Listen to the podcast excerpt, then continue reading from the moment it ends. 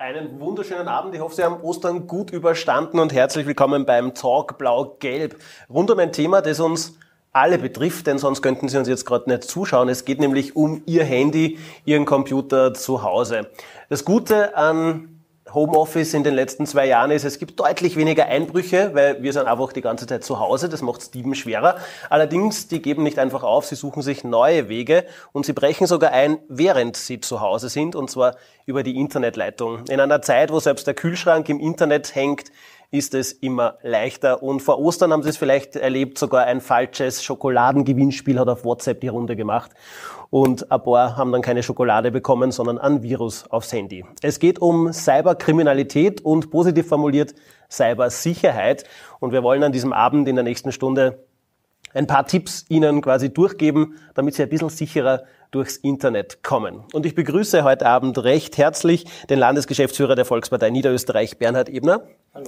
Selbst auch mal betroffen von einem Hack. Stimmt. Auch darüber werden wir heute Abend natürlich reden. Und wir haben zwei Expertinnen und Experten da. Da freue ich mich sehr, die uns beiden wahrscheinlich Tipps geben können, wie wir unsere Computer ein bisschen sicherer machen. Zunächst die Security-Expertin von SBA Research und momentan bei der Uni Wien, Stefanie Jakob. Herzlich willkommen. Und der stellvertretende Direktor des Bundeskriminalamts ist bei uns Manuel Scherscher. Schönen guten Abend. Ihre Fragen sind herzlich willkommen. Also wenn Sie jetzt sagen, oh mein Gott, kann wirklich wer meinen Kühlschrank zu Hause abdrehen und was tue ich dann mit allem, was aufgetaut wird, dann stellen Sie diese Frage in der Kommentarspalte genauso gern wie alles andere. Wir blenden auch immer wieder, wenn Sie gerne nur E-Mail schreiben, weil Sie sagen, das ist deutlich sicherer, dann gerne an die eingeblendete Adresse. Am Ende unserer Diskussion werden wir hoffentlich ein paar Fragen beantworten können und Ihnen ein paar Tipps mitgeben können. Und falls die Frau Jacobi irgendwann in der Sendung einfach mal nicht mehr zu sehen ist, sondern Sie sehen nur noch uns drei, dann hat das einen guten Grund. Und zwar, der Grund hat sogar einen Namen, der Lukas. Sie sind heute mit Ihrem kleinen Sohn da, der bis jetzt genau. noch ganz brav und ruhig ist. Ja bleibt hoffentlich und so. Vielleicht hält er die Dreiviertelstunde auch durch. Wir fangen einfach an und drücken aufs Tempo. Genau. Fangen wir vielleicht gleich bei den zweiten Experten an. Ich habe gesagt, Cyberkriminalität und Cybersicherheit. Das ist so ein riesiges Wort. Könnten Sie das für uns vielleicht gleich mal ein bisschen einschränken, wenn wir von äh, Cyberkriminalität reden? Worüber reden wir? Also Cyberkriminalität würde ich dann gerne ähm, weitergeben. Ähm, Cybersicherheit im Endeffekt, das ist so, wie wir unser Haus absichern, unsere physische Sicherheit, unser Auto absichern bezieht sich das einfach auf den digitalen Raum, also Sicherheit von meinen Daten, von meinen Informationen, von meiner Identität. So kann man sich das ungefähr vorstellen. Ja, und Cyberkriminalität, bevor ich das erkläre, lassen Sie mich kurz einmal ein paar Zahlen nennen, damit wir hier überhaupt wissen, worüber wir reden. Äh, Aber nur ein paar, ich verspreche es, weil sonst gehe ich dazwischen, liebe Zuschauer. Na, wir haben im Jahr 2021 äh, allein in Österreich äh, 46.179 Anzeigen wegen Cyberkriminalität gehabt und davon konnten wir 17.020 ähm, aufklären. Das heißt, wenn wir uns die Kriminalitätsentwicklung anschauen, dann sprechen wir wieder von einer Steigerung der Cyberkriminalität, diesmal um 28,6 Prozent, also rund 30 Prozent Steigerung wieder. Im äh, Jahresverlauf ähm, steigert sich diese Kurve exponentiell. Das heißt, wir haben 2012 noch rund 8000 Anzeigen gehabt wegen Cyberkriminalität und wie gesagt heute über 46.000. Ähm, das gibt Cyberkriminalität im engeren Sinn. Äh, das ist das sogenannte Hacking oder der Datenmissbrauch, ähm, aber auch äh, der Computerbetrug nicht rechtstechnisch gesprochen. Da reden wir von einem Anteil von ähm, circa 15.000 Anzeigen, 15.000 in Fällen, Fällen pro Jahr. Dabei das größere Teil ist Cyberkriminalität im weiteren Sinn. Was ist das? Das ist einfach, wo das Internet als äh, Tatmittel angewendet wird, äh, sprich der schnöde Internetbetrug, den jeder von uns kennt, aber auch wenn man sich Suchgift über Internet bestellt oder Kinderpornografie über Internet konsumiert. Da reden wir von weit höheren Zahlen, da reden wir von 31.000 angezeigten Fällen 2021. Ähm, und wenn man sich diese Zahlen so anschaut, so mag das zwar viel sein, in Wahrheit sind das aber nur wahrscheinlich 10 Prozent des Hellfelds. Das Dunkelfeld ist enorm. Also 90 Prozent davon gehen Studien aus, äh, wird nicht angezeigt oder kommt nicht zur polizeilichen Kenntnis. Also wenn da die Zahlen sind ja, wenn Sie mir das einfach mir so entgegenwerfen, die wirken so beunruhigend. Also 90 Prozent so quasi ist überhaupt noch im Dunkeln, weil die Leute sich nicht trauen oder es nicht mitkriegen. 30 Prozent Steigerungsrate.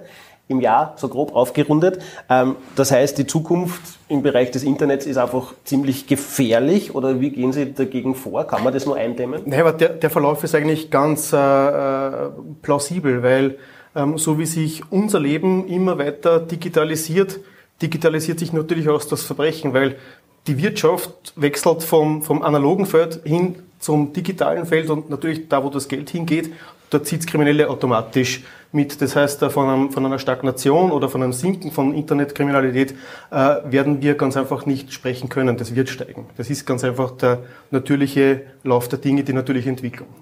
Es gibt ja viele Dinge, sagen wir jetzt einmal, die äh, Politiker für uns entscheiden, aber die sie vielleicht nicht so tagtäglich erleben. Ein Hackerangriff haben sie allerdings erlebt und das ist gar nicht so lang her. So wie viele, es geht nicht nur um Privatpersonen, über die reden wir heute natürlich auch, aber es geht natürlich auch um Betriebsgeheimnisse, um kleine und mittelständische Unternehmen. Die ÖVP ist jetzt ein sehr großes mittelständisches Unternehmen. Aber wie war das bei Ihnen? Die Landespartei ÖVP war auch von einem Hackerangriff betroffen.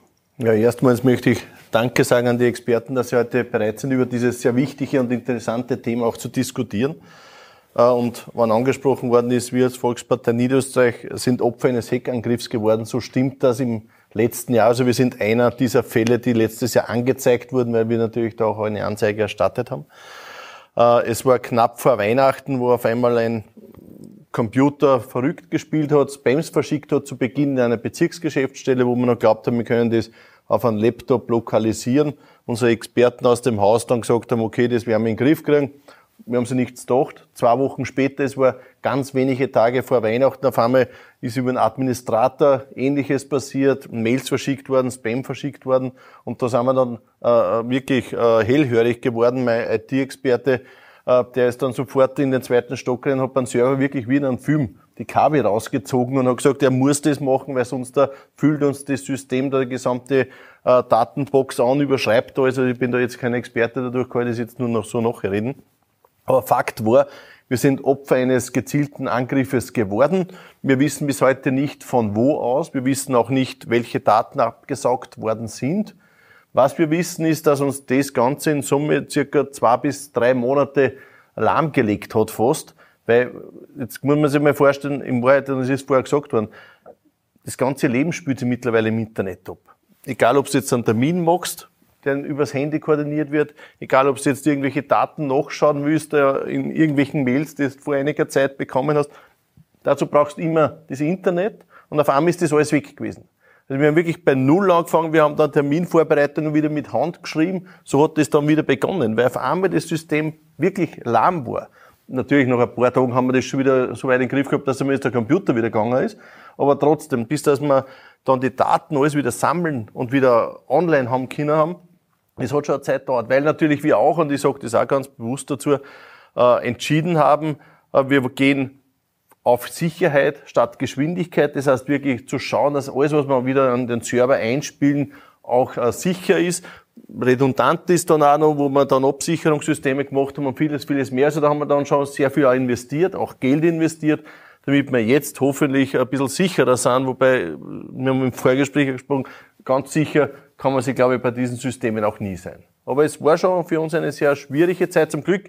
Und da einen Danke an meine IT-Abteilung, die wirklich da über Weihnachten Überstunden geschoben haben und tagtäglich erinnern waren bis am 24. am Abend jeden Tag da gewesen sind, mit Experten, auch mit der Polizei, die da im Haus war, mit der Forensik, auch, auch Expertenfirmen da erinnern gewesen sind, damit wir das lokalisieren können und nachverfolgen haben können. Aber leider bis heute auch noch nichts auftaucht. Aber das ist ja kein Einzelfall, Frau Jacobi. Also wie gesagt, es gibt immer mehr Angriffe auch auf kleine und mittlere Unternehmen. Ähm, kann man sich dagegen schützen? Also bringt einfach Geld, die dritte Firewall oder was ist der generelle Ratschlag? Also man kann sich dagegen schützen. Es gibt, ähm, wir sprechen gerne so von, von drei Säulen, sage ich mal, die technischen, der technische Bereich, sage ich, ich brauche eine Firewall, ich brauche einen Antivirenschutz, ich brauche hier Software, die mich schützt.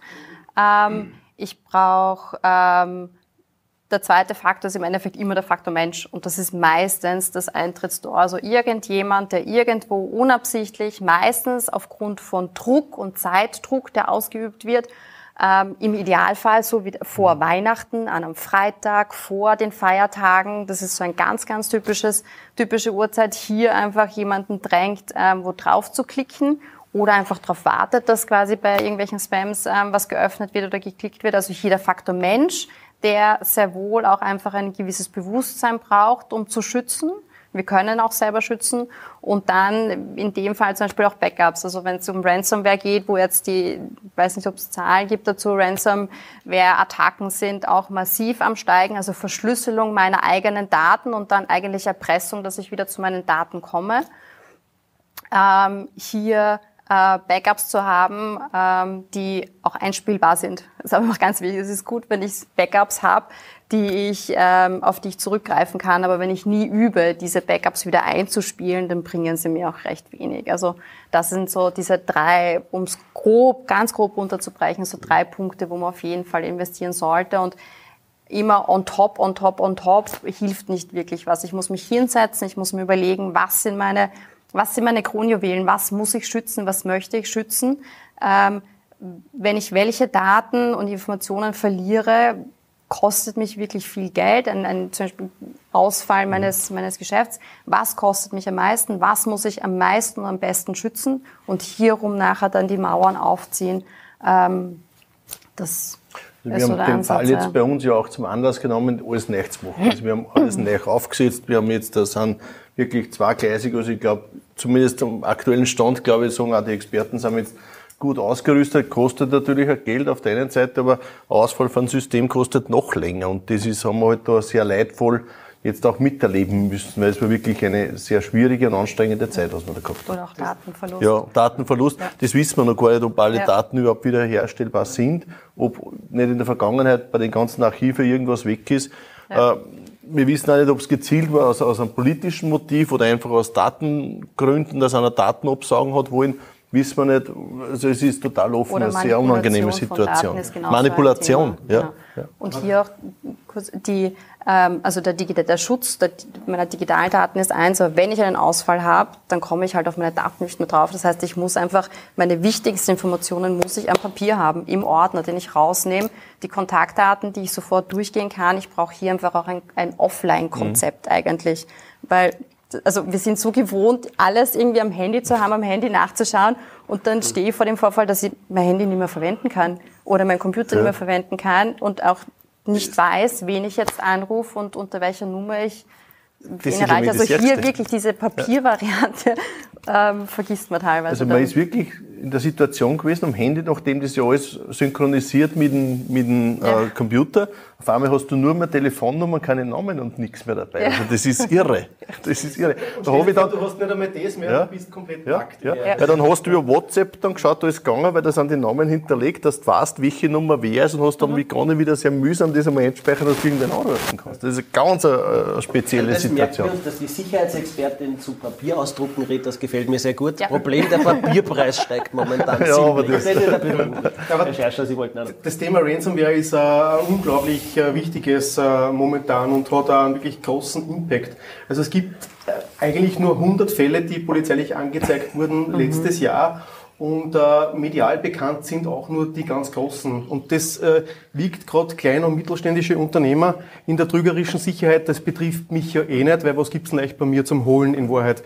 Aber genau diese Firmen werden attackiert, weil dort äh, findest du die leichteste Beute sozusagen und, äh, und da sind enorme Schadenssummen. Ein Freund von mir hat eine, hat eine Tischlerei mit rund 20 Angestellte, dem ist es genauso gegangen. Der ist in der Früh in die Firma gekommen, die Firma war komplett lahmgelegt und er hat dann äh, den äh, Kontakt bekommen vom Erpresser, zahl mir relativ rasch einen fünfstelligen Betrag, einen hohen fünfstelligen Betrag in Bitcoins aus oder deine Firmendaten sind auf Nimmerwiedersehen verloren. Und er hat es dann aussuchen können. Entweder ähm, er zahlt diesen Betrag und geht nächste Woche wieder mit der Firma online sozusagen und kann wieder arbeiten oder die Firma steht für unbestimmte Zeit mit dem Ausgang, dass er vielleicht seine Firmendaten nie wieder bekommt.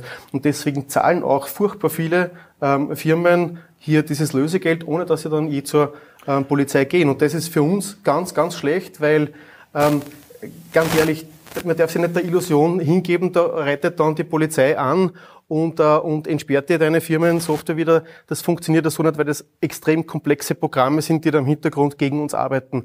Aber was wir brauchen, ist ganz einfach Datensammlungen. Wir, wir müssen ganz einfach wissen, wie viele Firmen werden auf welche Art und Weise angegriffen, damit wir dann auf höherer Ebene äh, und auch mit der äh, Mithilfe äh, der Wissenschaft hier Gegenmaßnahmen programmieren können. Erst dann wird sinnvoll. Das heißt, bitte alle Unternehmen, die da betroffen sind, keine falsche Scham, zur Polizei bitte anzeigen gehen. Das ist ja erst vor zwei Jahren oder die Spezialeinheit, die gegründet worden ist Nein, es gibt äh, im, im, Bundeskriminalamt schon seit zehn Jahren das äh, Cyber Competence Center im, im Bundeskriminalamt, ähm, aber ähm, das wird äh, momentan äh, massiv ausgebaut. Ähm, wir haben bisher gehabt 60 Spezialisten, wir bauen es aus jetzt auf das Doppelte, 120 Spezialisten, aber äh, da hört es ja nicht auf, sondern äh, das ist ja nur die, die, die Spitze der Kriminalpolizei, die wirklich die Experten. Darunter muss es auf Landesebene Spezialisten geben für normale Hackerangriffe, äh, wie man dem begegnen kann.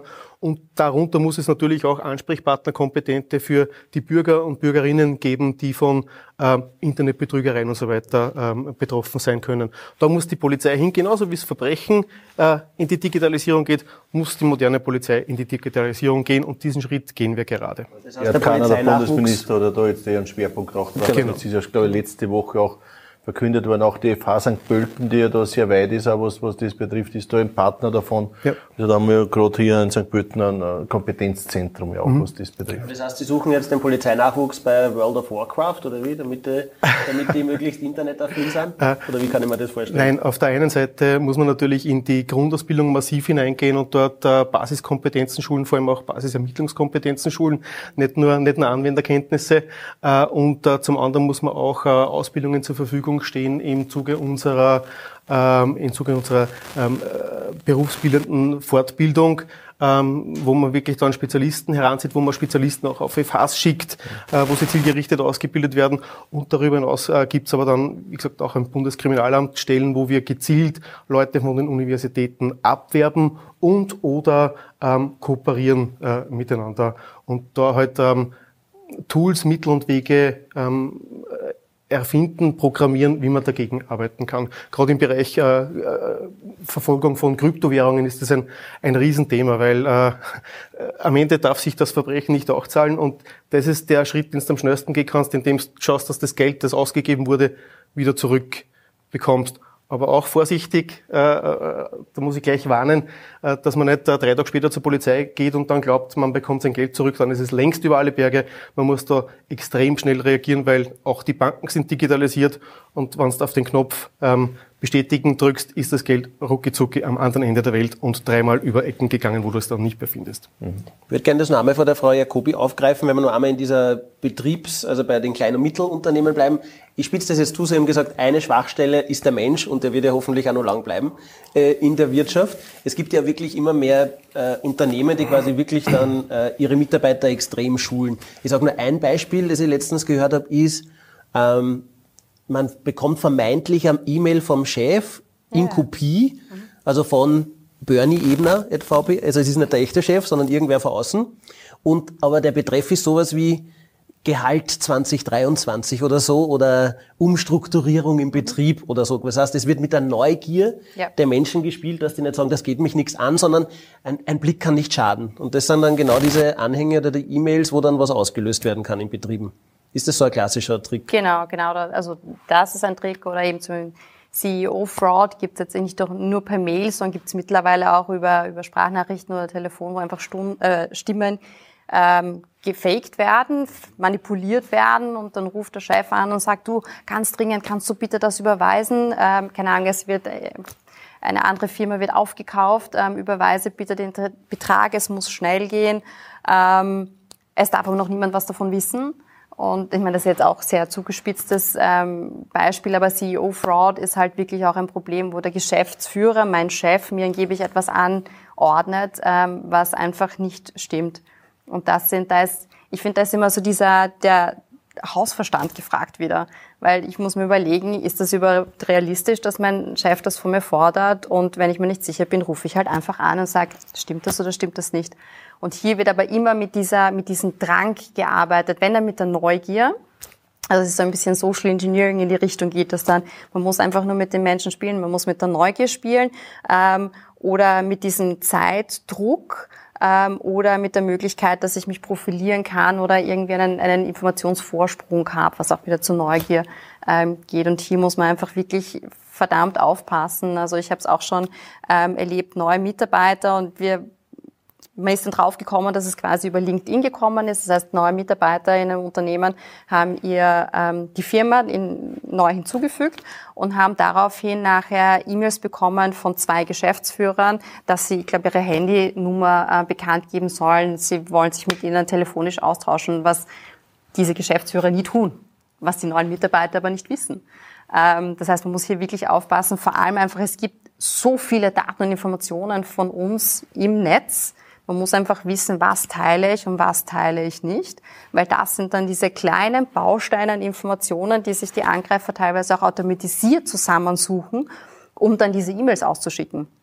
Und mich zu, und ich finde ganz, ganz wichtig immer dieses Maus über einen Link drüber, also drüber fahren, dann sehe ich den echten Link oder auch schauen, wer ist der tatsächliche Absender, weil dann sieht man, dass diese E-Mail-Adresse einfach nicht falsch ist. Aber dieser Display-Name, also was angezeigt wird, vor allem am Handy, geht schneller, das kann man schnell, schnell ändern. Also das sind so Sachen, E-Mails, bei denen ich mir nicht sicher bin, die öffne ich nie im Leben am Handy. Das so ein, so ein paar Tipps. Aber es ist der Faktor Mensch, da kann man schon sehr viel äh, oder einen guten, einen guten Anteil abfangen von den Angriffen, die, die so kursieren. Sie hauen ja die Tipps nach der Reihe raus. Wir merken also, uns schon Papier ausdrucken, das Wichtigste. Ja. Äh, zweitens, Hausverstand einschalten. Hausverstand, ganz wichtig. Wenn auf einmal, du musst in fünf Minuten 50.000 Euro überweisen, per Telefon ja. auf die Mailbox kommt, ist ja. vielleicht nicht so geschickt, dass man nochmal zurückruft. Und immer wieder ja. Ja. Und das Verstehen. Ja. Oder auch Berechnungen. Also das sind manche... Ähm, äh, die, die, die Personen, die in der, in der Abrechnung dann tätig sind, ähm, es können sich auch einfach bei den PDFs wird unten einfach ganz, die, die Rechnung bleibt gleich und es wird unten einfach die Kontonummer ausgetauscht, der IBAN ausgetauscht. Und auf das muss man mal draufkommen. Und da gibt ja, schon, das ist, ähm, genau, merkt man dann schon, ist das jetzt eine Kontonummer, die ich eigentlich eh schon in meinem System habe oder ist es mhm. eine neue Kontonummer? Warum hat mein Lieferant auf einmal eine neue Kontonummer? Ja. Das beim, beim, beim CEO-Fraud oder beim Business-E-Mail-Compromise-Fraud, da reden wir nicht von ein paar Tausender, die da abfließen, da reden wir von ja. zig Millionen. Da trifft es ja. Firmen richtig grauslich, äh, wie du da reinfällst. Und das sind wirklich nur, mhm. wie Sie gesagt haben, komplette Kleinigkeiten, ja. äh, die du, wenn du nicht die Rechnungen oder die Zahlscheine sorgsamst durchliest, die dir nicht auffallen, ganz einfach, die ist da dann unterjubeln. Aber Sie haben was Interessantes gesagt, äh, nämlich mit der, mit der Neugier Leute ködern. Da trifft es nicht nur die Firmen, wo da dann Schadprogramme untergejubelt werden, sondern ich glaube, an jeden einzelnen Zuseher wird es jetzt, äh, wird's jetzt reißen. Ähm, Flugbots äh, zum Beispiel, äh, ganz einfache SMS, die ausgeschickt werden. Ihr DHL-Paket konnte leider nicht zugestellt werden. Bitte klicken Sie folgenden Link an, damit, äh, damit Sie sehen, wo die Paketzustellung momentan ist. Äh, das war eine Internetmasche, die bei Covid Einzug gehalten hat 2021 und die einfach nicht abreißt, weil immer wieder jemand jetzt nicht nur auf die SMS, sondern die hat sie mittlerweile tausendfach, äh, gibt es in tausendfachen Varianten, aber immer wieder wer draufklickt und schon trittst du dir eine Schadsoftware ein und in der Regel zielt das dann darauf ab, dich über irgendwelche Seiten zu leiten, wo du dann Kreditkartendaten äh, äh, bekannt gibst, mit denen sehr viel Unfug getrieben werden kann im Internet. Oder im schlimmsten Fall ähm, liest dann jemand mit und zieht dir sozusagen per Phishing dann ähm, deine, deine äh, TAN-Codes für deine Überweisungen von der Bank ab und dann trifft es dich persönlich sehr stark. Ja. Also haben wir schon viele Kann Beispiele jetzt gehabt, ja, wenn Sie zu Hause sich da irgendwie ertappt fühlen oder sagen, ich habe da gestern so ein Mail gekriegt, ich habe es noch nicht aufgemacht, fragen Sie uns. Schreiben Sie es in die Kommentarspalte oder schicken Sie eine Frage an die E-Mail-Adresse, die wir immer wieder gerne einblenden. Dann können unsere Expertinnen und Experten das am Schluss auch noch beantworten. Zum Thema Melden, die RTR sammelt. Also bei der RTR kann man, ähm, wenn man sucht RTR, dort kann man die ähm, solche SMS melden mit Handynummern damit die einfach die Daten da auch sammeln. Aber ich hab, am Wochenende habe ich eine SMS bekommen, da hat der Link nicht funktioniert. Also das war nicht das Link angezeigt, da war ich ein bisschen enttäuscht und schlecht gemacht. Nicht nur schlechte Sätze, sondern ein nicht funktionierender Link.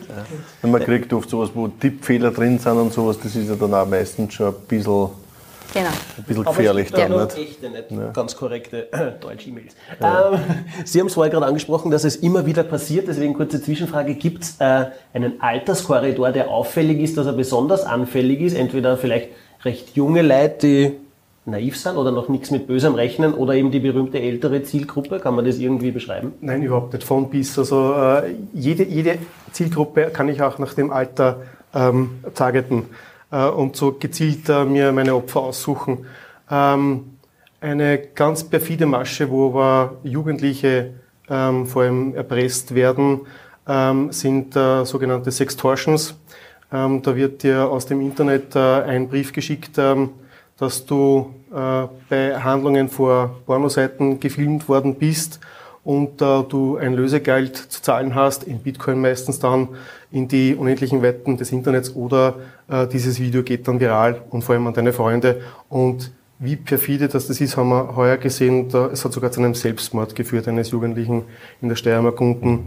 Äh, wir haben da auch eine eigene ähm, Sonderkommission eingerichtet bei uns im Bundeskriminalamt, um derartigen Umtrieben äh, nachzukommen. Aber das ist, ähm, da, da sieht man, wie, wie weit sowas gehen kann und zu was das führen kann, in Wahrheit. Was ist eigentlich das Ziel von den Angreifern? Ist es äh, meistens das Geld oder sind es Daten oder was, was ist so das Ziel, wenn ich einen Hack mache, wenn ich jetzt oder, oder andere Methoden wähle?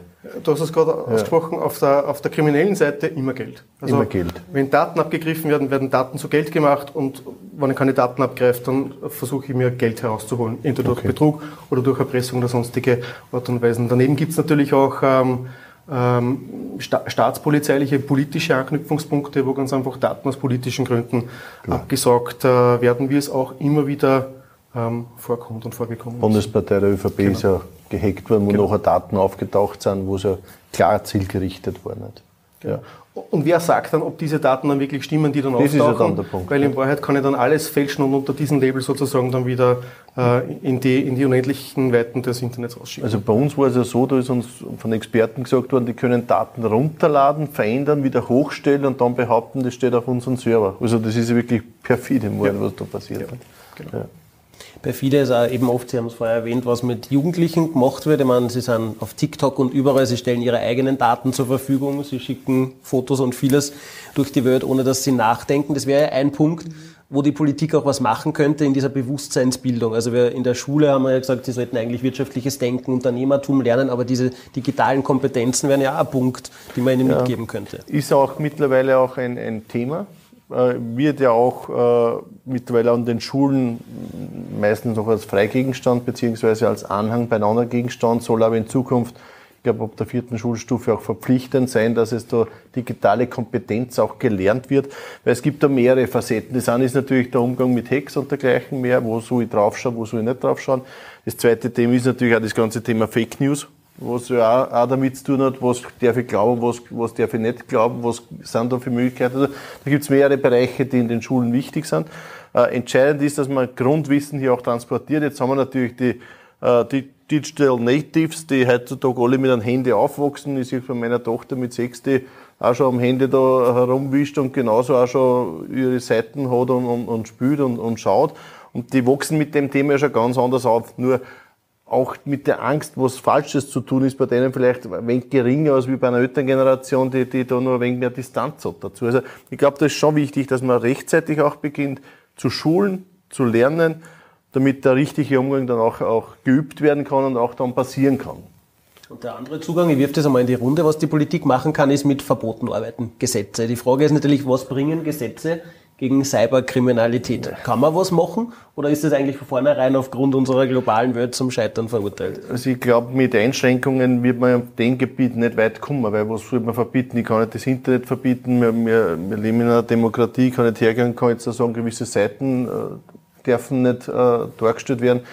Diktaturen machen das, selbst jetzt in Russland wissen wir, dass das zurzeit auch, was den Krieg betrifft, dort ein Thema ist wo, wo einige ja schon flüchten, äh, digitale Experten, weil sie sagen, wer weiß, wie lange das Internet noch funktioniert. Also, also da gibt's ganz, ganz vieles.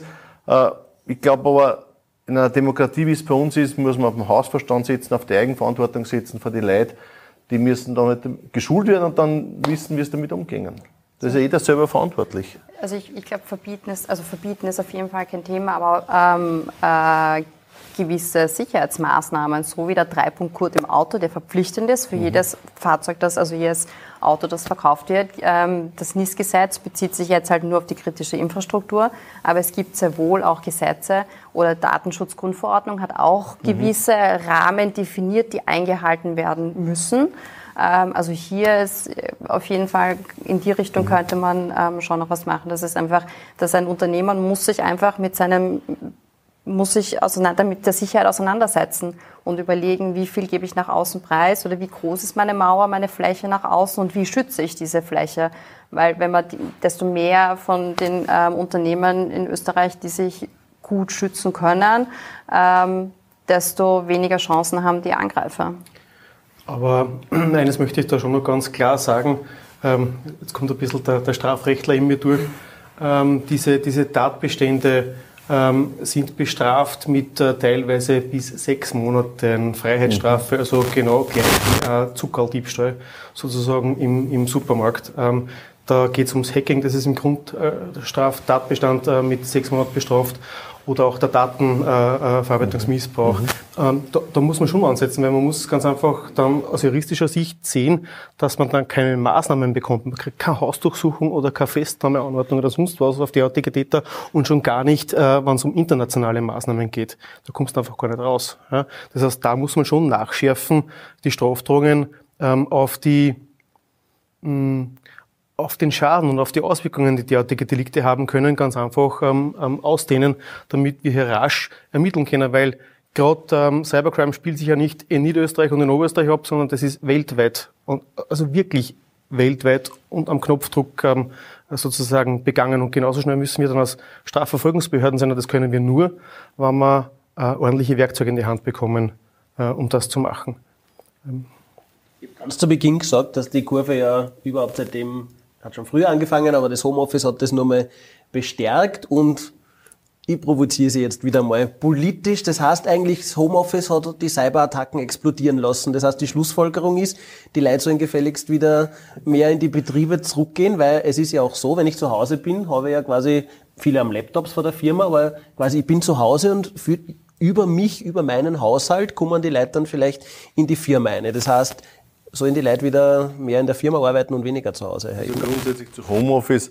Äh, Homeoffice hat es früher auch schon gegeben, nur nicht in der, in der Ausbaustufe, wie es jetzt durch äh, Corona natürlich auch beschleunigt worden ist und, und wo viele ja Homeoffice nutzen mussten, weil sie einfach nicht zum Arbeitsplatz gekommen sind. Äh, ich glaube auch, dass Teile davon bleiben werden, äh, in vielen Branchen auch, auch möglich ist und durchaus auch gescheit ist. Äh, aber es wird nicht überall funktionieren. Also ich kann es von meinem Beispiel sagen, bei uns in der Partei, äh, die Mitarbeiter im ersten Lockdown waren alle daheim. Und dann haben wir sehr rasch festgestellt, wenn du in einem kreativen Prozess bist, du hast da extrem schwer im Homeoffice. Du, wenn du viel mit Kommunikation, mit Reden zu tun hast, du hast äh, über Videokonferenzen kannst du vieles nicht so ermöglichen, wie es das jetzt in einer realen Sitzung einfach auch hast. Und dadurch haben wir dann relativ rasch auch für uns entschieden, wieder ins Büro äh, unter vollen Sicherheitsvorkehrungen dann auch, auch, auch zurückzukehren, weil einfach die Prozesse und auch die Arbeitsabläufe einfach da besser funktionieren. Was anderes ist es bei anderen Berufen, wo es durchaus auch Sinn macht. Also ich glaube Homeoffice, Dorfoffice, wie es da der ÖRB bei uns ja auch, auch, auch propagiert, ich glaube, das sind alles Maßnahmen, die bleiben werden, aber in, natürlich jetzt wieder ein wenig weniger werden aufgrund dessen, weil man erstens auch die Kontakte braucht, da wieder sie treffen möchte, auch wieder reden möchte. Also das schon. Und ob jetzt durch Homeoffice die Cyberkriminalität, äh, da bin ich Zwängtechniker, dass ich das beurteilen kann, ob jetzt da daheim durch meinen Internetzugang daheim leichter es möglich ist, dass ich da ein Problem kriege, dass wer reintaucht zu mir in die quasi leichter hackbar bin, das weiß ich jetzt gar nicht technisch. Das werden Sie vielleicht Sie da genauer wissen. Also ich würde sagen, solange ähm, man über VPN arbeitet, also verschlüsselt, ist es auf jeden Fall schon mal sicherer. Wird schon sicherer sein, ja. okay. Ich ja. glaube, was eher typisch ist zu Hause, ist dieses Telefonieren und eigentlich sensible Informationen dann mit meinen Nachbarteilen. Okay. das ist ein bisschen ja. ein, auch ein Thema. Es gibt immer noch Leute, die ihre Handys nicht sperren. Also ich bin erst unlängst wieder drauf gekommen, bei Mitarbeitern, ja, das, für mich ist das unvorstellbar in Wahrheit. Aber das kommt immer wieder vor, dass sie vergessen, da einen Code einzugeben oder irgendwas und, und, und dann liegt das Handy irgendwie ja, Furchtbar. Das, das Gerade bei so Reservegeräten ist das sehr oft so, wo mehrere Mitarbeiter vielleicht dann auf eins zugreifen. Ja. Ein Reservegerät, das hat dann keinen Code, weil das, dass man sich auch nicht vertun kann. Wirklich furchtbar. Ich finde, das ist, also es passt auch so ein bisschen zu dieser digitalen Grundbildung vorher dazu. Ich meine, ja, alle Kinder haben mittlerweile ein Smartphone, aber ich setze auch nicht ein Kind einfach ins Auto und sage, fahr sondern ich gebe ihm auch, ich gebe ihm Guidelines mit, ich, ich sage ihm, also Straßenverkehrsordnung muss man einfach kennen. Ich habe einen Führerschein, bevor ich Auto fahren darf. Und ich gebe auch nicht, und da ist mein Kennzeichen drauf, das heißt, wenn ich einen Unfall baue, dann kann man das zuordnen. Ich gebe auch nicht mein Handy, wo meine Kontaktdaten drauf sind oder meine E-Mail-Adresse dann irgendjemanden weiter oder lasse es frei herumliegen. Ich finde, das ist einfach, das muss man so ein bisschen immer mit, den, mit dem äh, sagen wir, echten Leben, dem ich, das ich angreifen kann, vergleichen, weil das würde kein Mensch tun, dass er ein Kind in ein Auto setzt und sagt, fahr. Ja. Und das fahrt dann halt irgendwo hin. Ja, der Grundkenntnis ist schon wichtig. Was ich super finde, Herr Ebner, Sie sind da voll dabei heute und diskutieren da voll mit, aber jetzt einmal ganz ehrlich, äh, ich glaube, ich kann mich, ich schaue hin und wieder Parlamentsdebatten, aber so eine richtig engagierte Debatte unter Politikern über Cyberkriminalität und Sicherheit ist an mir vorübergezogen. Sind Sie jetzt so engagiert und ist Ihnen dieses Thema auch politisch so bewusst worden, weil Sie jetzt selber betroffen waren? Oder warum redet die Politik in den letzten Jahren eher nicht so Nein, über das. Also wir haben schon immer das Thema Cyberkriminalität auch immer wieder auf der Agenda gehabt und haben darüber gesprochen. Ich weiß gerade, äh, in dem Ministerium war das immer ein Thema. Äh, also jetzt natürlich als Betroffener ist die Situation ein bisschen anders. Das haben wir auch bewusst heute auch das Thema gewählt, weil es glaube ich an sich ist, wo, wo viele nichts damit anfangen können. Das liest man halt und sagt, okay, Cyberkriminalität, da liest man wieder mal in der Zeitung einen Artikel drüber.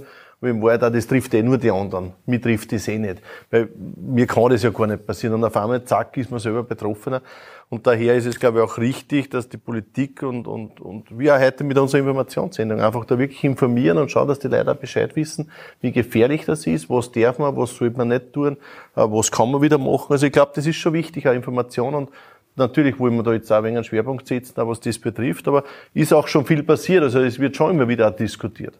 Ja. Vielleicht bevor wir dann gleich zu Ihren Fragen kommen, weil Sie gerade beim Thema Service waren. Mir passiert das jetzt, die ersten Anlaufstellen. Was mache ich zuerst? Rufe ich zuerst meinen Nachbarn, der äh, nur ein Supernest daheim stehen hat, an, um auf der Suche nach Hilfe oder zuerst 133? In der Regel brennt der Hut nicht. Ja? Also das Wichtigste, wenn Sie eine, eine, eine äh, eine Transaktion gesetzt haben, Geld überwiesen haben, das ist einmal das Erste, was ich machen würde, sofort zurückholen äh, auf die ihnen möglichen Orten und Weisen. Ja? Weil wenn Sie da erst ein paar Stunden warten und dann erst zur Polizei gehen, ist das Geld das heißt, in der Regel über die Bank. weg. Genau, über die Bank so rasch wie möglich zurückholen. Ähm, was in Zeiten von der digitalen Überweisung schon sehr, sehr, sehr schwierig ist. Ja. Gibt es einen Zeitraum, wo man da Nein, in, in, Wahrheit, wenn man es über die digitale Überweisung macht, dann ist das mehr oder weniger erledigt. Ja. Aber trotzdem, jede, jede Möglichkeit ausschöpfen. Äh, Sie finden auch auf den, auf den Homepages äh, der Banken ähm, ähm, Notdienste, äh, Helplines, die man da anrufen kann. Und das wäre mal mein erster Schritt. Schauen, dass ich das Geld ähm, absichere. Äh, und der zweite Schritt äh, ist dann natürlich in Richtung Polizei. Aber da macht es natürlich auch Sinn, äh, nicht unvorbereitet hinzugehen, sondern Sie müssen ja das, was Sie hier ähm, ähm, anzeigen wollen, auch ähm, belegen indem sie entweder ihre Daten äh, auf, einen, auf, einen, auf einen Datenstick schon mitbringen oder im, im einfachsten Fall ganz einfach Screenshots machen äh, vom Bildschirm, damit man hier wirklich alles nachvollziehen kann, wer hat was, wann, wo, warum getan. Ja, das ist für uns ganz wichtig. Und dann kann erst die polizeiliche Arbeit ähm, äh, Das heißt, wenn in der im Firma kommt und der Bildschirm ist, ist äh, schwarz, weil nichts mehr geht, nur für die Polizei. ja, Im Falle von Ransomware-Attacken, ja, ja, das ist ja wieder ja. was anderes, wie ich habe jetzt von Betrug gesprochen, von einer Ransomware-Attacke, ist wirklich der, der, beste, der beste Weg, Stecker ziehen und Internet freimachen. Ja. Okay. Und dann ähm, ja, Polizei verständigen ähm, und äh, so man es denn hat, äh, seine ähm, persönliche Security-Firma, die dann hoffentlich eine gute Firewall gemacht hat. Vorher. Okay. Das ist ja das Wichtigste ähm, und das ist ja der Aufruf an die, an die KMUs draußen, bitte, bitte unbedingt Notfallspläne machen. Also nicht erst ins Überlegen und Denken und Tun kommen, wenn man betroffen ist, sondern in Friedenszeiten macht man Notfallspläne und äh, da ist äh, der erste Tag der beste, wo man das macht. Ja. Genau. Ich noch was ergänzen, weil sonst sind wir schon bei den Fragen unserer Zuseherinnen und Zuseher. Nein, ich hätte nur geantwortet, es kommt darauf an, was passiert ist. Also es ist immer so, so ein bisschen eine juristische Antwort, es kommt darauf an, aber ich denke mal, es kommt darauf an, was für eine Art. Ist es eine Erpressung? Dann, äh, ähm, und es gibt auch äh, auf der Seite Online-Sicherheit, kann man sich ähm, anschauen, quasi dementsprechend, welcher, welcher Vorfall es war, an wen ich mich ähm, wenden kann. Und ansonsten sind die Tipps eher ich hoffe, es kommt nie so weit. Und wenn man, also bei Ransomware habe ich es auch erfahren, da gab es einen, einen internationalen, einen, einen, großen Vorfall bei äh, der, einer Rednerei. Ähm, und wo unheimlich viele äh, Container nachher gestanden sind und nicht weiter transportiert werden konnten, die haben quasi das, sie konnten das, das System oder die wichtigsten Daten wieder ähm, wiederherstellen, weil ein Notebook irgendwo am anderen Ende der Welt noch nicht eingeschaltet war. Das heißt, also ich mhm. weiß nicht, ob das jetzt auch ein Tipp ist, aber das ist so das, was ich mitbekommen habe, teilweise, wenn Systeme noch nicht, Computer noch nicht eingeschalten wurden und ich habe den Vorfall ausgeschalten lassen, dann können sie quasi, dann, dann kann sich das bis dorthin jetzt auch noch nicht ähm, weiter verbreiten. Also alle Daten, die irgendwie noch nicht kompromittiert sind, versuchen mhm. zu sichern. Sie haben auch schon angeboten, ein paar Tipps und Tricks werden wir im. Anschluss an die Sendung auch textlich ah, ja. festhalten, Gerne. wo man ein bisschen was gegenchecken kann. Sie haben sich extrem viel beteiligt, wir haben viele Mails bekommen und Kommentare, deswegen ich habe einen ganzen Zettel voller Zuschauerfragen, deswegen schon mal vorausgeschickt, kurze Antworten sind unser aller Freund. So, könnte man sagen, dass die Kriminalität im Verhältnis zur Nutzung gleich geblieben ist? Dass die Kriminalität im Vergleich zur Nutzung. Also unterm Strich gibt es gleich viel Kriminalität wie vorher, sie verlagert sich nur. Die Kriminalität verlagert sich, genau. Die, das ist ja äh, ein, ähm, wenn man sich die Statistiken anschaut, die Kriminalitätszahlen insgesamt sinken seit zehn Jahren. Ähm, wir sind jetzt momentan bei, ich glaube, sind 430.000. Ja. Und äh, die, die Cybercrime-Attacken beziehungsweise einfach die Internetkriminalität steigt aber exponentiell dazu. Das heißt, es sind zwei gegenteilige Verläufe. Das heißt, die Polizei ist auch nicht überfordert, sie muss nur ihre Ressourcen umschichten. Kann man das so genau, Ressourcen umschichten und vor allem äh, auch ähm, äh, sich rasch mitentwickeln mit ja. der Kriminalität. Das ist immer die das Schwierigkeit. Ja. Weil im Prinzip du bist immer Zweiter, weil es wird dir immer ein, eine neue Masche, ein neuer Modus operandi ähm, äh, vorgegeben und dann bist du hinten noch, dass du den sozusagen aufarbeitest und gezielt dann bekämpfst in seinem, in seinem Phänomen. Nächste Frage. Lässt sich der daraus entstandene Schaden, also Cyberkriminalität, irgendwie beziffern, zumindest bei den angezeigten Fällen? Würde Sie wer schätzen trauen? Nein. also eine, eine, eine, eine valide Zahl habe ich jetzt da nicht mit, aber wie gesagt, das betrifft, ähm, wenn man es wieder auf den Einzelfall herunterbricht, äh, ähm, die, die, die wirklich kleinen Betrügereien um ein 100 oder zwei, wo ganz, ganz viele Leute gar nicht anzeigen gehen, weil da ist da die Zeit in Wahrheit zu schade darum, bis hin zum Business Email Compromised Fraud, wo man äh, eine, eine Firma in Österreich äh, vor relativ kurzer Zeit 84 Millionen Euro gezahlt hat, zum Beispiel. Das ist schon also reden von einem richtigen Schaden. Genau. Eine direkte Frage an die Frau Jacobi. Ähm, mit welchen Ausgaben, also wie viel kostet es mich, eine IT für ein mittelständisches Unternehmen sicher am Stand von heute auszurüsten? Habe ich auch keine Zahl dazu. ähm, es ist immer die Frage, kann ich mir, ähm, kann ich mir einen Mitarbeiter einstellen, finde ich einen Mitarbeiter und kann ich mir einen Mitarbeiter einstellen, der ähm, hier für Sicherheit sorgt. Ähm, und ansonsten würde ich mich, würde ich es auslagern an einen ähm, Dienstleister. Und es, es kann ich leider auch noch, es kommt drauf an, es kommt drauf an, wie viel ich mir auch leisten kann. Weil ich es dafür nicht dann zu viel, also zu viel kann ich mir auch nicht leisten im Endeffekt. Ich muss schauen, was muss ich schützen, wie sehr muss ich schützen und wie viel kann ich ausgeben. Aber ich würde prinzipiell einfach das Allerbeste ist, bei Security Awareness Maßnahmen für meine Mitarbeiter zu starten auch. Ist auch teils eine politische Frage. Also es gibt ja zig Förderungen für Unternehmen. Ist das eine Möglichkeit, dass man da... Was schon ein Thema ist, auf das wollte ich jetzt gut nur mhm. einsteigen. Äh, ich glaube schon, dass es auch viel mit Mitarbeiterschulung zu tun hat. Wir haben ja, Sie haben vorher schon gesagt, also der, die Schwachstelle ist oft der Mensch, der, der, der User, der Bediener.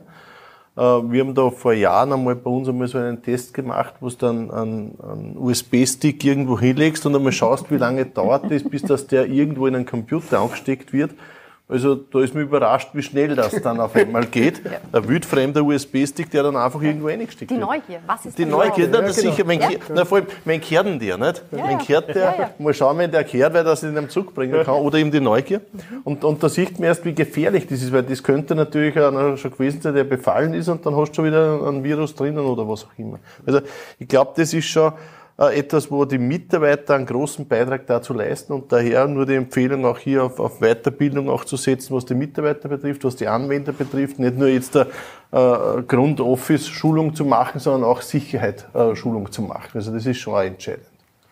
Noch eine ganz konkrete Frage. Wenn vom System, also ich denke mal von Microsoft äh, oder Mac, Firewalls und Sicherheitschecks angeboten werden, wie weiß ich, dass ich auf diese Weise keine Schadsoftware herunterlade? Also welche Downloads sind sicher und welche nicht, die der Computer anzeigt? Ja, da jetzt eine Ferndiagnose äh, zu, zu, erstellen, ist jetzt, äh, sage ich mal, fast unmöglich. Äh, vielleicht kann man es so festmachen, es wird wahrscheinlich nie ein Microsoft-Mitarbeiter äh, dich auf Deutsch anrufen und dich im Zuge der Ferndiagnose um eine Kontonummer oder um eine Geldüberweisung ersuchen. Ich glaube, da finden wir es am leichtesten heraus, ob ein Betrüger dahinter steckt oder nicht. Und von offiziellen, also von, von wenn ich es runterladen kann, die Software, wenn es darum geht, dass ich mir eine neue Software zulege, immer von der Herstellerseite runterladen. Also wirklich schauen, auf welcher Seite befinde ich mich. Ich muss ehrlich gestehen, ich würde auch nie was von einer, von Magazine haben das ganz oft, dass ich mir dort was runterladen kann. Ähm, ja, aufpassen, wo ich mir meine Software runterlade. Der da was hinterfragen. Es gibt ja auch so Cloud-Lösungen oft, die angeboten werden, wo man die Daten alle in welche Clouds abspeichern kann. Sind solche Systeme sicher? Gibt es für Apple, gibt es ja für, für, für, Microsoft und vielen, vielen anderen Anbietern ja auch. Also mir ist jetzt kein konkreter Fall bekannt, dass da ein Schaden eingetreten okay. wäre in, der Cloud selber, ähm, weil der Bereitsteller der Cloud ähm, würde wahrscheinlich dann eher in die Haftung gehen, wenn, und das leicht möglich wäre, sage ich jetzt einmal. Also das ist eigentlich sicher. Ja. Ja. Soweit mir bekannt ist, ja. So, soweit es geht. Ich würde auch hier immer empfehlen, es gibt immer generell bei den Dienstleistungen, auch bei Dropbox zum Beispiel. Mhm. Ich kann einen Gratis-Account mir erstellen. Ich muss mir aber bewusst sein, dass ich größtenteils einfach mit meinen Informationen zahle jetzt mit Dropbox nicht, aber es zahlt sich immer aus, einen gezahlten Account zu nehmen, hier ein bisschen Geld, und das ist pro Monat nicht viel, in die Hand zu nehmen, um zum Beispiel nicht nur die Daten dort verschlüsselt liegen zu lassen, sondern dass auch die Verbindung, der Upload und der Download mhm. verschlüsselt stattfindet. Also hier ein bisschen Geld in die Hand nehmen, um vor allem für Verschlüsselung zu sorgen, ist auf jeden Fall mhm. gut investiert. Ein Beispiel nur, weil Sie das mit Cloud gerade gesagt haben. Ich sage jetzt einmal, wenn man ein Google-Konto hat, da kriegt man sogar Sicherheitswarnung, ein anderes Gerät hat versucht zuzugreifen, mhm. dass man das mhm. wirklich auch liest. Da sind wir wieder ja. beim Hausverstand und das wahrnehmen, was da kommt. Und dann kann man nämlich entweder sagen, ich war es nicht, das war nicht mein Handy, ja. oder ja, ich war es. Also ich glaube, die investieren ja. nur Geld. Wahrscheinlich im Vergleich. Bei den großen Anbietern gibt es auch meistens die Möglichkeit Zwei-Faktor-Authentifizierung. Also so wie beim, beim Bankkonto, dass ich ähm, nachher den, einen TAN noch eingeben muss mhm. oder bestätigen muss über einen zweiten Faktor, also eine Applikation oder eine SMS über einen zweiten Kommunikationsweg, das bin wirklich ich. Hier Zwei-Faktor-Authentifizierung bitte, bitte einschalten. Aber diese gängigen Zahlsysteme, was es im Internet gibt, die sind relativ sicher, oder? Also PayPal und, und wie die alle heißen. Das muss ich ja, ja, die gängigen Zahlsysteme ja. sind sicher. Also die sind ja. sicher, okay. Weil da haben ja mehrere Faktoren, die man eingeben muss. Und Zumindest sollte man, man sollte so man, und jetzt male ich den Teufel an die Wand, im Zuge so eines sicheren Systems, Zahlsystems einen Schaden erleiden, äh, wird wahrscheinlich der Betreiber dieses Zahlsystems die Haftung übernehmen. Okay. Damit keine Massenpanik entsteht, das sehe ich. Ja. Also, das kann sich keiner leisten, dass sowas unsicher wird. Eine Frage habe ich noch, und zwar an Sie. Was empfiehlt die Polizei bei Sextortion-Mails? Jedes einzelne zur Anzeige bringen? Habe solche Mail bereits zur Anzeige gebracht, schreibt unser Zuschauer. Äh, Beamter war allerdings überfordert. Ja, also zu der Beamte überfordert. Ähm, man darf sich nicht der Illusion hingehen, dass man, hingeben, dass man äh, auf einen Landposten äh, reingeht ein Cybercrime-Delikt anzeigt und erwartet, dass da der IT-Spezialist aus dem Hinterkammer kommt, das gibt es schlichtweg nicht. Ja. Ähm, aber die äh, Kollegen wissen sehr wohl, wo dann die kompetenten Ansprechstellen ähm, im Bezirk, im Land und im Bund sind und leiten diese Anzeigen dann entsprechend weiter. Ähm, diese Sextortion-Mails. Es gibt momentan ein relativ perfides, und darum sage ich es jetzt nochmal, ähm, das äh, wird nämlich unterzeichnet mit unserem Namen als Bundeskriminalamt und äh, mhm. mit dem Namen unseres äh, Direktors, beziehungsweise auch mit dem Namen vom Polizeipräsident Bürstler ist es schon gezeichnet worden, wo an sozusagen unterstellt wird, ähm, du bist im Zuge einer Ermittlung zu Kinderpornografien als Verdächtiger aufgeschlagen und äh, setz dich bitte mit folgender E-Mail-Adresse oder sonstigen Verbindungsdaten in Verbindung. Äh, und äh, Ziel dessen ist, wenn man mal Verbindung aufgenommen hat, dann wird dir das Angebot gemacht, okay, du kannst dich freikaufen von der Ermittlung, überweis 1000 Euro in Bitcoin und die, die Geschichte ist erledigt. Ja. Das, äh, diese Sachen äh, kommen einfach ständig, das sind wie Stehaufmandeln. Mhm. Jeden Tag kommen aufs Neue rein und diese Fälle sind uns zu Tausenden bekannt. Sprich, diese Massenmails.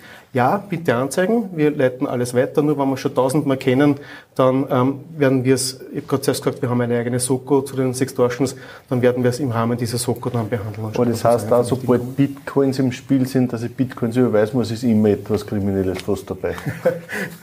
ich will, ich will jetzt den Bitcoin ja. nichts Schlechtes unterstellen, es gibt auch gute Nein, Seiten. Wenn, wenn irgendwelche Aufforderungen sind, 1000 Euro an Bitcoins, was normalerweise, wenn einer nie mit Bitcoins zu tun hat, ja schon ein wenig komisch wirkt. Ne? Ich, ich sag's einmal so, ja. ähm, die einzige Situation, wo ein Polizist zu dir kommt und ein Geld von dir will, ist, wenn du statt einem 50er einen 70er gefahren bist im Ortsgebiet. Ja.